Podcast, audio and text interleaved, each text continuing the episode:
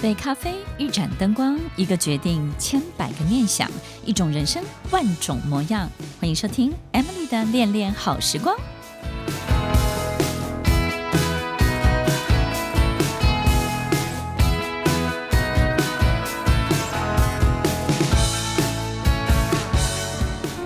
收听《恋恋好时光》，我是 Emily，在每周六晚间八点到十点，与您在空中共度美好的时光。当我们身边的人从云端跌到了谷底，当我们最爱的那个人他没有办法对你求救，你也不知道自己能够给他什么样的帮助，你有没有可能在他的生命里开始感觉到失去他的一种担心跟焦虑？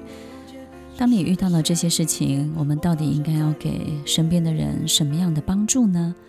他到底需要什么？他能够说得出口？他能说得清楚？他能够告诉你这些他想要的一切吗？在这个季节，在这样的天气，我们身边的人可能会受到很大的波动和影响。不管是不是因为天气的关系，或是在性格当中，他的确有这种脆弱的。那一部分，我们都很希望他赶快振作起来，赶快好起来。有时候我们也会很担心，就是当我们身边的人或者是周围的人经常出现这样的状况的时候，你也会想：哎，我我自己是不是也是有这样的情形？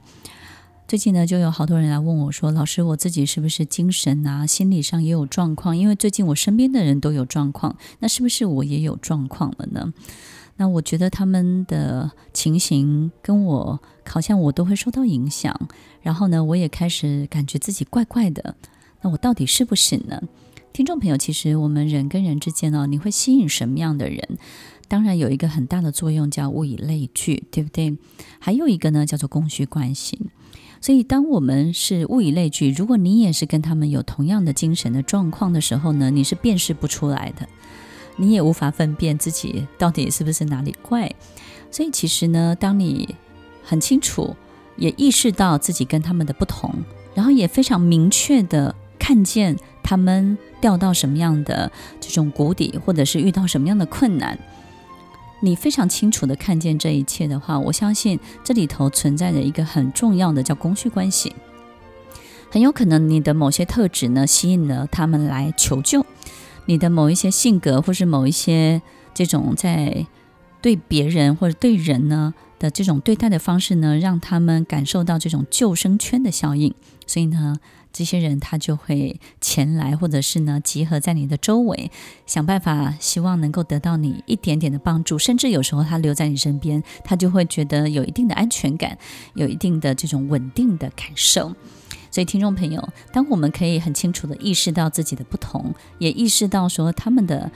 状况呢是严重的，或者是说可能令你焦虑的，所以呢，你不要太担心，只要你清楚的意识得到，通常你也不会有太大的问题。不是跟什么样的人在一起，我们就会变成什么样子，对不对呢？好，所以第一个我们要很清楚的知道说，OK，这种供需关系，那我们要提供什么？那既然不是物以类聚，那你提供的东西可能就是他想要的。那他到底想要什么？你有没有正确的提供给他呢？这是第一个。可能我们在生活当中，或者尤其是最近呢，经常会碰到这样的状况，对不对？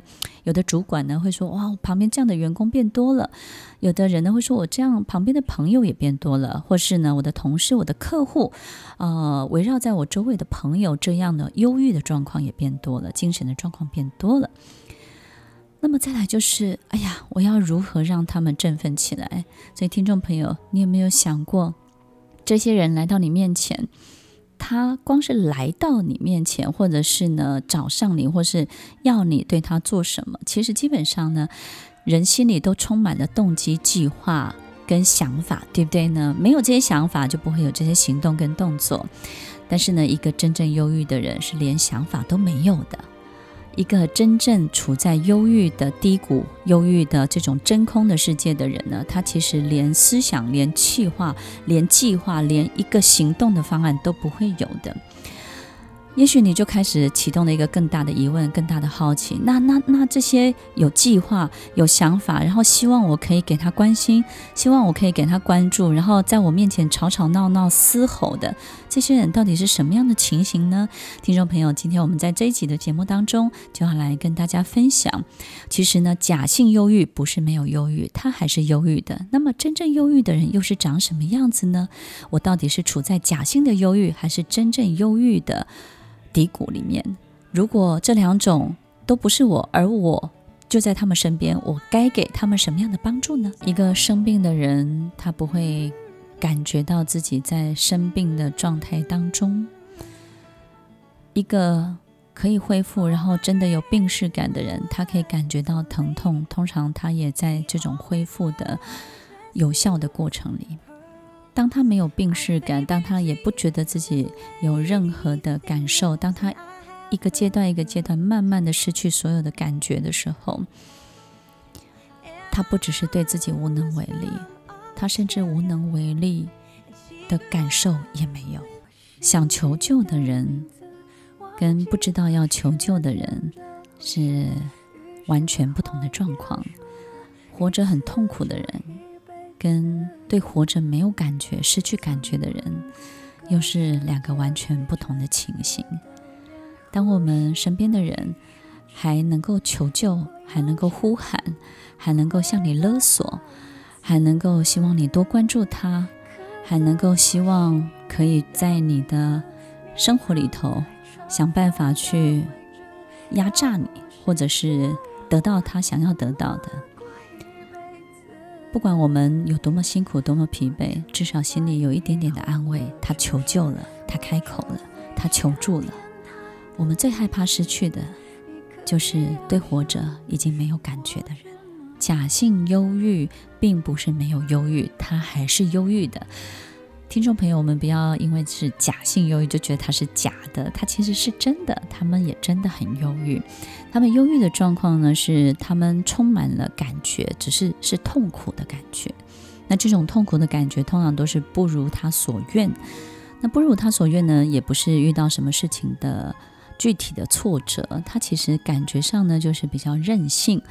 任性就是说呢，你为什么都不听我讲？你为什么都不听我说？我不是叫你现在离我远一点，那我不是叫你现在接近我一点，我不是跟你说我不吃这个，我不是跟你说我要吃那个。就我们发现呢，就欢呢，对不对？好，就是呢，假性忧郁的人呢，他看起来呢，好像心情荡到了谷底，但是呢，其实还会欢给你看，对不对？面对假性忧郁的人，我们不要太担心，但是我们也不要认为他的情绪是假的。首先，我们第一个可能要感受到，就是说他平常一定是很需要你的爱，一定是非常非常需要。可是他平常一定怎么样呢？讨好你居多。他现在呢，就是会要回来。所以呢，这种要回来的方式呢，你就他要什么你就给他什么。他想要自由，你就给他自由。他想要。五分钟不想跟你讲话，你就安安静静的在旁边就好。他想要吃什么就让他吃什么，他想要让你难过，你就让他修理你。好，他会让你痛苦，你就让他得逞一下，其实都没有关系的。但是呢，过了一定的时间段之后，他就会自己好起来。这个时候呢，你其实不要花太多的力气去帮助他、安慰他或是什么，否则呢，这个戏份就会越来越多的哈，他就会越觉得自己在这个状况之下很悲壮。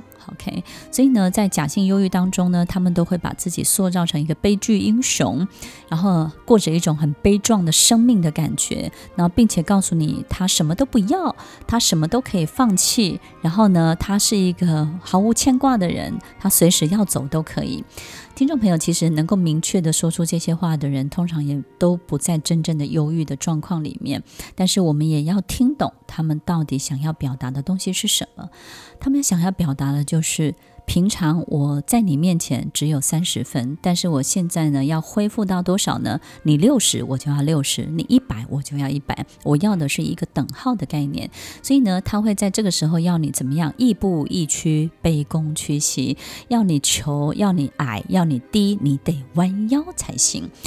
当他觉得舒服了、开心了之后，他又会开始对你好。但是同样的情形也会反反复复在你们人生生命当中经常的出现，因为他的性格基本上就是这个样子。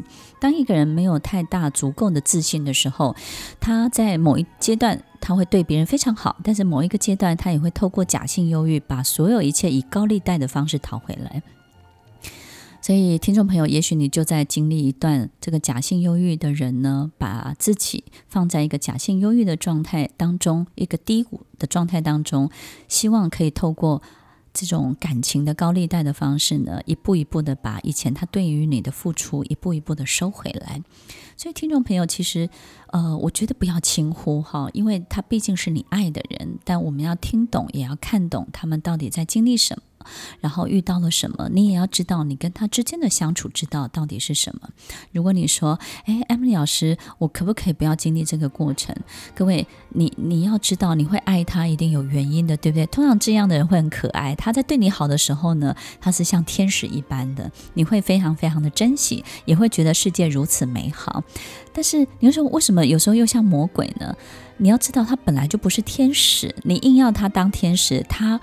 他过度的期待、期许自己成为了天使，但是其实他还不到的时候呢，他总有想要做回自己的时候。所以呢，他经常在两个极端之间摆荡，也就是呢，他本来可能只有六十七十，可是他做到了一百分的天使，但是他很快又掉到零分的魔鬼，他一直在这个过程当中摆荡。所以，听众朋友，如果你真的爱他，反而在相处的过程当中，你要一步一步的肯定他，一步一步的接受他，一步一步的让你们彼此画上等号，让他可以感受到你的尊敬。你的佩服，你的认同，你的理解，你的接受，其实只有这样爱的对等的付出，才能够让他在接下来的关系当中逐步逐步的健康起来，而不是落入这样的恶性循环当中哦。总是在两个极端之间摆荡的人，他最大的困难就是他没有办法清楚知道自己到底是谁，所以他跟你在一起的时候，他知道是天使，但是他知道自己又不是天使。当他掉到魔鬼的时候，他知道他不愿意当魔鬼，但是他又没有办法，他又觉得只有透过这样，你才能够臣服于他。他要的其实不是天使，也不是魔鬼，他要的只是等号，他要的只是跟你一样。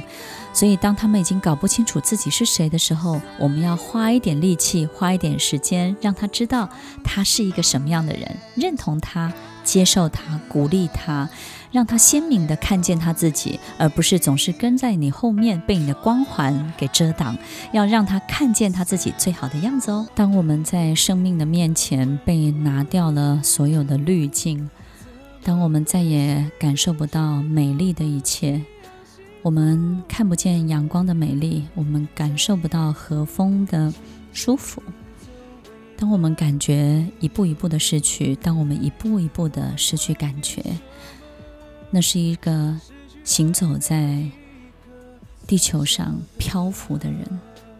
当你感觉到自己的漂浮，当你感受到身边的人正在漂浮当中，你要给他的不是告诉他如何解决，如何快速的好起来，如何落地。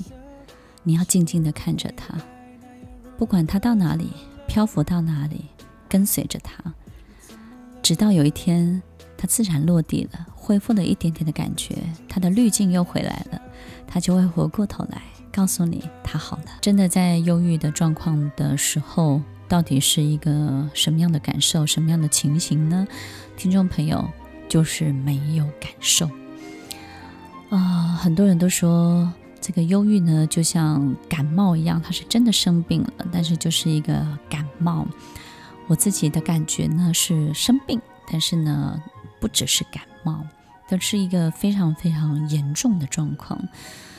这个严重的状况就是，这个病人他不会喊痛，他也不会呼喊，他不是因为喊不出声音，是他不知道要喊，他失去感觉，他没有痛觉。我们在生病的时候失去味觉，吃东西呢都是。非常非常痛苦的，因为这个过程当中呢，你感受不到这个食物的美味香味，对不对呢？那么在忧郁的状况当中呢，真真的忧郁的状况的时候呢，我们对所有一切的感觉，也就是呢，我们对这个人在讲的话，我们开始也没有办法理解到温暖是什么。不管这个人对你再怎么友善，你知道是友善，但是你感受不到这种温暖的震荡。当一个电话铃响的时候呢，你不再对这个电话背后有期待，期待说，哎，这个人要跟我讲什么。或者是有什么好消息？当你听到电铃的声音的时候呢，你会变得非常的紧张，因为所有一切好像太太大了，你已经没有办法处理讯息，你没有处理讯息的能力了。这种处理的讯息的能力呢，大到就是有人想要跟你沟通，或是工作上的事情；小到连刷牙你都没有办法处理，连换衣服。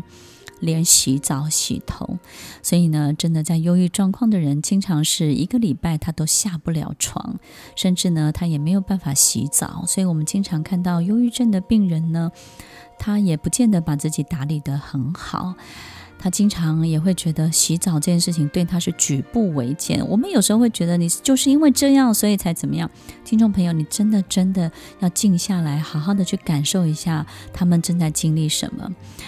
任何一个起身的动作，任何一个挪步脚步的动作，对他而言都是非常非常困难的。你说是因为身体重困难吗？还是到底什么样的压力？其实都不是的，就是他就是没有那个动力，他就是没有办法。你不，你能不能不要叫我坐起来？有时候连翻身都懒得翻身。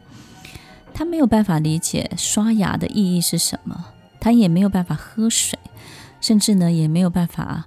去吃任何你准备好的这些东西，他没有办法被打扰，是因为他的眼神，他的所有一切呈现出来不是厌恶，也不是刚刚讲的假性忧郁的这种情绪的高涨，他其实呈真正呈现出来的就是两个字，叫做空洞。你可以感觉这个人变得空空的。然后呢，他也许带着微笑，他也许对所有你提出来的一切也不置可否。不置可否的意思就是他也没有 yes，他也没有 no。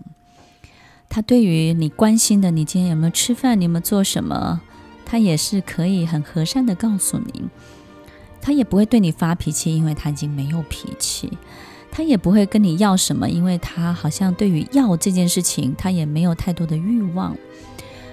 然后他对于植物有没有浇水，他对于这个窗帘有没有打开，家里干不干净，他也不在意了。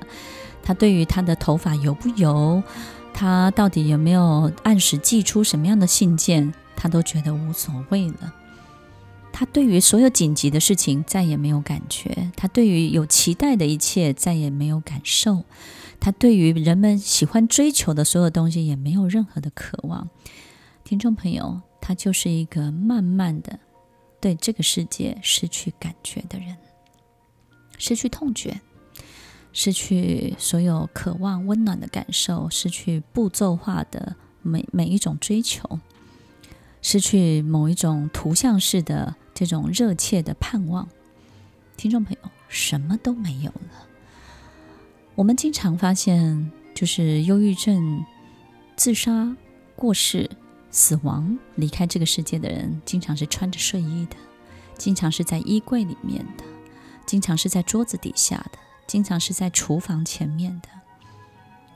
我们有时候会觉得，他们好像不是在一个很激烈的状况之下离开这个世界，他们通常都在一个一步一步逐步失去感觉的过程当中，突然之间就做了决定了。Bye. 听众朋友，做你能做的陪伴，然后维持你正常的生活。也许你处在这种极大的焦虑跟恐惧之下，怕失去他，但是呢，我们要能够理解，他们也处在一个他没有感觉的漂浮的状态。那这种没有感觉的漂浮的状态，对他而言是痛苦吗？是折磨吗？我觉得是一个很大的折磨，因为他没有感觉。这个是就像我们突然之间被放到一个醒来之后被放到一个完全陌生的地方，然后那个陌生的地方吃的食物也不是我们吃的食物，那个陌生的地方所有的一切都不是你熟悉的一切，你不知道自己为什么出现在那里。就像有一天我们突然失智了，我们突然对很多事情都失去这种 connection，失去连接了的那种感觉是相当相当折磨的。很多失智的人都会说：“我宁可生了其他的病，至少我还保有感觉。”听众朋友，当我们身边有这样的人的时候，值得同情。但是呢，我们也要学习，学习在这个陪伴的过程当中呢，告诉自己，我的生命我要如何的去进行。大家也许会好奇，像这样的人，像这样的亲朋好友，他们怎么样会走到今天这样的状况呢？是什么样的因素诱发？我们也可以说。这种循环呢，可能透过天气啦，透过这种遗传的因子，这个一定是有的，或者是呢，对自己某一种追求完美的性格，或者是他不允许自己有任何的差错，我们也可以从各个视角、各个方面去探讨这个问题。但是呢，其实每一个真正忧郁甚至离开这个世界的人都没有太大的其他的共通性，所以有时候防不胜防，我们有时候真的不知道。什么时候会发生，以及他到底是为什么一步一步走到今天这个样子的？但是我们只能够在有意识的时候，还能欢乐的时候，还能够喜怒哀乐的时候，把握每一天。那么，听众朋友，你也许会。好奇就说，那但他他们一定会怎么样吗？其实也不一定会怎么样。有时候过一段时间他就回来了，就慢慢慢慢的回来了。但是慢慢的回来的时候，就是你可以帮助他的时候喽。当他慢慢慢慢回到生活的轨道，又慢慢慢慢恢复正常的时候，那个时候啊，你就要开始让他在生活的各个方面的连接呢，密度要更强一点。听众朋友。连接的密度更强，表示呢，这个人平常就不太喜欢跟别人深交，他也不喜欢呢麻烦别人太多，他也不喜欢造成别人的困扰，他也不希望就是自己是像寄生虫一样寄生在别人的生命当中。他们一定也有这些呃特别特别的这些原则，但是呢，当他逐步恢复正常之后呢，我们可以试着加深他在。生命当中的许多关系的密度，许多事情的这种密度，好比说透过养一些宠物，透过照顾，透过责任这件事情的增加，或是呢，透过他记得这个世界上呢，当他又掉到这样了，又快要掉到这样，或即将要掉到，或是有意识这个这个病快来快来的时候呢，他身边有更多更多紧密的连接，让他不会掉下去。就好像我们织了一个网，当它恢复正常的时候，我们要好好的把这个网给织好，对不对呢？才不会在它又要掉下去的时候呢，就让它真的不小心就掉了，而是有人可以接住它，有网子可以接住它，有这些非常好的连接，这些温暖的、这些美好的一切的连接可以接住它。听众朋友，在我们今天这期节目当中，也许大家呢，可能。不会心情太好，但是至少有沉淀的思考，对不对呢？我们开始慢慢的、安静的沉淀下来。我们要去承认，这个世界上有很多事情是我们解决不了的，有很多事情是我们面对不到的，有很多人，当他背向我们的时候，我们真的很难在很快的时间把他另外一面转过来。我们也不可以逼迫他这么做。当有一个生命当中的阴影照上来的时候，你没有办法躲开那个阴影，不管你走到哪里，那个阴影就是跟着你。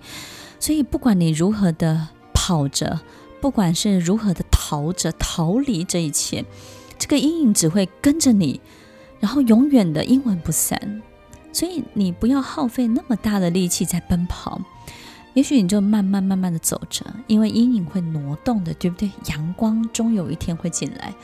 放慢力气，维持好你的体力，维持好你所有的能量，所有的 energy，让阳光有机会可以照得进来。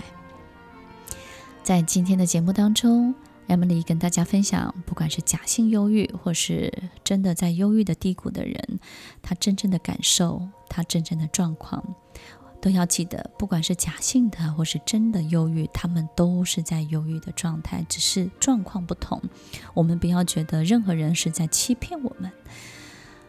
在这个季节，大家要记得，有低谷就有高峰，对不对？当我们过了这种阴雨绵绵的季节，当我们过了气温转换的季节，当我们过了叶子要变黄，然后呢，温度要降低，有的人可能会离开我们，所有的事情都变得这么的清晰，不再像以前模糊般的美丽的时候，我们要知道这些低谷即将要迎接的就是欢乐的十二月、十一月，对不对？又是感恩，又是 Christmas，又是新年。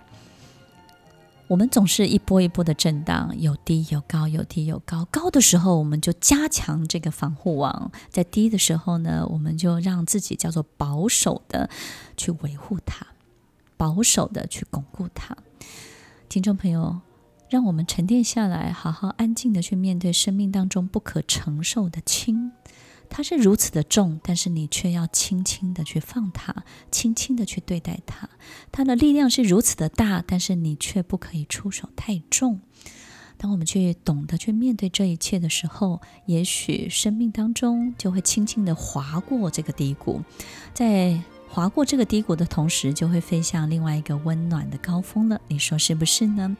所以，不管是假性忧郁，还是真的在忧郁低谷的人，是不是也在训练我们在面对事情的时候更有智慧，然后更有一种宽大的思维，一种很好的态度跟心胸，去完整的包容看待，让人们用他愿意活着的方式，让他们可以活着的方式，好好的活着。Darling, just dive right in, follow my lead. I found a girl, beautiful and sweet. I never knew you were that someone waiting for me. Cause we were just kids when we fell in love. 我们不可能一直微笑，我也不可能一直哭泣，我们也不可能一直生气，我们也不会一直悲伤。我们不会一直忧郁，我们不会一直看见阳光，我们也不会一直被阴影追追跑着，我们也不会一直得到想要得到的掌声。听众朋友，生命当中就是出现各式各种我们高高低低，所有会经历的一切。也许我们用更安静的态度去看待，然后呢，让自己可以在整个过程当中，好好的随着这种起伏，就像我们在海洋当中游泳一样。当我们放轻松的时候，海浪就会把我们带高带低，这就是人生。欢迎收听《恋恋好时光》，我是 Emily，我们稍后再回来。